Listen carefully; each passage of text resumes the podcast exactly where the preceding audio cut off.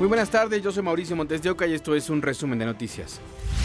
Balaceras, incendios de vehículos y establecimientos fue el saldo de una jornada violenta en Celaya, Guanajuato. Otra vez Celaya vivió una noche de violencia en diversos puntos de la ciudad.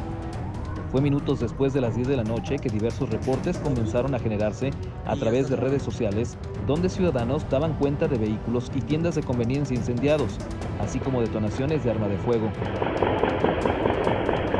De acuerdo con los primeros reportes, se señala que tras un operativo implementado por las autoridades en la comunidad de San Antonio de Morales y Santa Rosa de Lima, provocó de nueva cuenta la violencia en Celaya, los primeros reportes comenzaron con la quema de un vehículo en la intersección de la carretera Celaya-San Miguel de Allende a la altura de la comunidad de Roque, perteneciente a Celaya, así como la presencia de los llamados ponchallantas. Minutos más tarde, tres tiendas de conveniencia fueron incendiadas, una ubicada en la colonia Emiliano Zapata y otra sobre Avenida 2 de Abril y Boulevard Adolfo López Mateos, la tercera ubicada en la colonia Arboledas. Al mismo tiempo, se reportaba el incendio de un autobús de personal en la colonia Olivos y un vehículo en la colonia Campo Azul. Por otro lado, vecinos de colonias ubicadas al norponiente captaron el sonido de distintas ráfagas de arma de fuego cuando se realizaba el operativo de seguridad en la zona.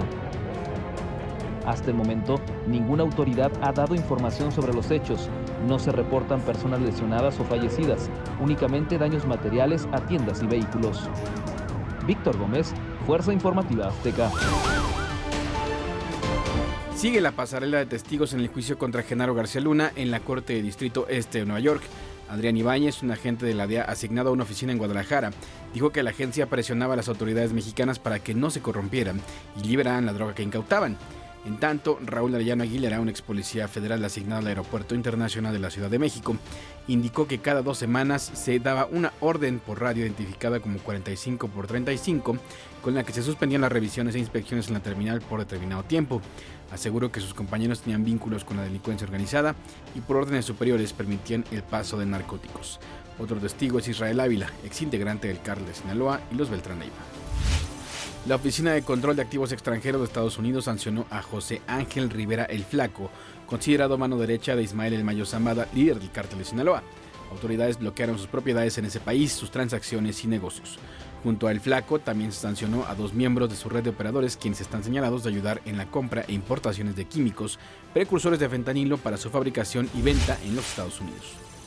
Un juez de Nayarit vinculó a proceso a Gerardo Soberantes Ortiz, alias el G1, operador financiero del cártel de Sinaloa, por su presunta responsabilidad en delitos contra la salud en modalidad de fentanilo y cocaína con fines de comercio y posesión de armas de uso exclusivo del ejército. También fue vinculado Jesús Carreón Curiel, quien se encontraba en compañía del G1 cuando fue detenido el 20 de enero tras un cateo a un inmueble ubicado en Durango y detuvieron a Juan N., exdirector administrativo de la Secretaría de Salud de Tabasco, por el presunto fraude de más de 74 millones de pesos. La Fiscalía asegura que hubo una transferencia indebida de recursos que estaban destinados al proyecto Fortalecimiento de la Red Hospitalaria para la prestación de servicios de salud del Estado en 2018.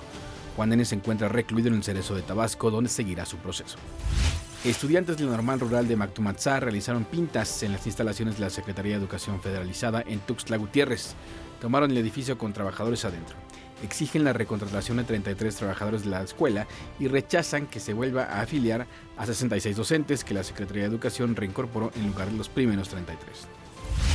A 13 años de un ataque en Ciudad Juárez donde 15 jóvenes estudiantes murieron en una fiesta, se realizó una misa por las víctimas de la masacre de Villa Salvarcar. En el memorial que se levantó donde ocurrió el multihomicidio, se hizo notar que algunas familias de las víctimas no asistieron a la ceremonia. Ellos decidieron abandonar Ciudad Juárez después de este ataque. Pues en muchas cosas podemos encontrar nosotros una forma para unirnos y ahora nos unimos en especial para tener en nuestra intención, en nuestra oración a todos estos jóvenes hermanos a quienes se les ha dedicado este memorial. Tres hombres fueron rescatados tras haber sido privados de su libertad en Tijuana, Baja California. Autoridades policíacas que recibieron una llamada anónima al 911 y les informaron la presencia de personas armadas en el fraccionamiento Linda Vista. Al llegar, los agentes escucharon gritos de auxilio provenientes de una casa, por lo que ingresaron y además del rescate detuvieron a cinco hombres en posesión de armas de fuego. A través de redes sociales, el subsecretario de Gobernación Alejandro Encinas informó de la inauguración del Laboratorio de Identificación Humana del INMEGEN. Con ello, la ciencia y la tecnología logran un paso importante para garantizar el derecho a la identidad de las personas desaparecidas, aseguró el funcionario federal. El mismo secretario Encinas refirió el año pasado que el 8 de febrero de 2019 al 24 de octubre de 2022 se habían realizado 3.356 jornadas de búsqueda en 28 estados.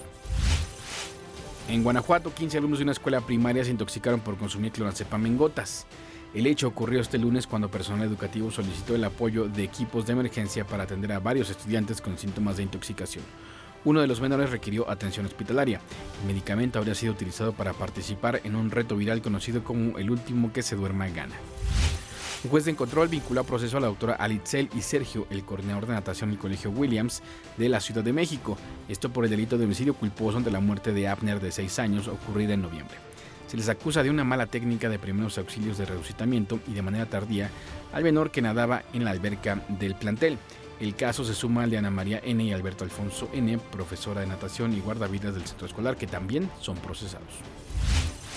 En Saltillo, Coahuila, un menor tomó el arma de fuego de su padre para jugar y ahora está internado en el hospital por herida de bala. Tenga cuidado con armas de fuego en casa. Al Hospital General de Saltillo, el fin de semana llegó un niño con herida de bala.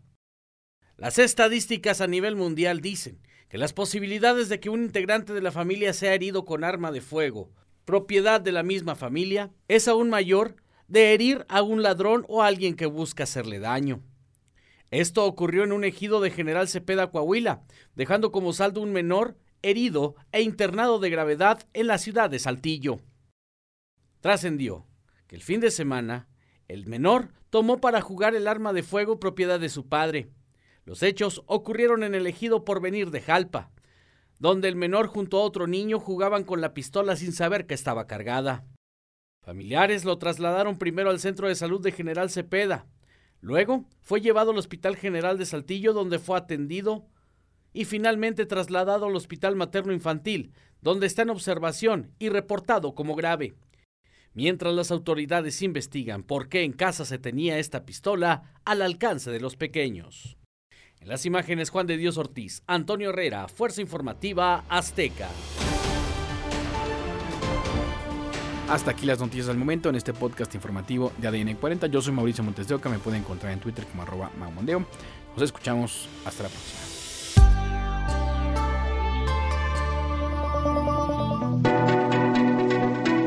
Este podcast es presentado por VAS, la super app que te ofrece muchas y nuevas formas de pagar todo lo que quieras con tu celular.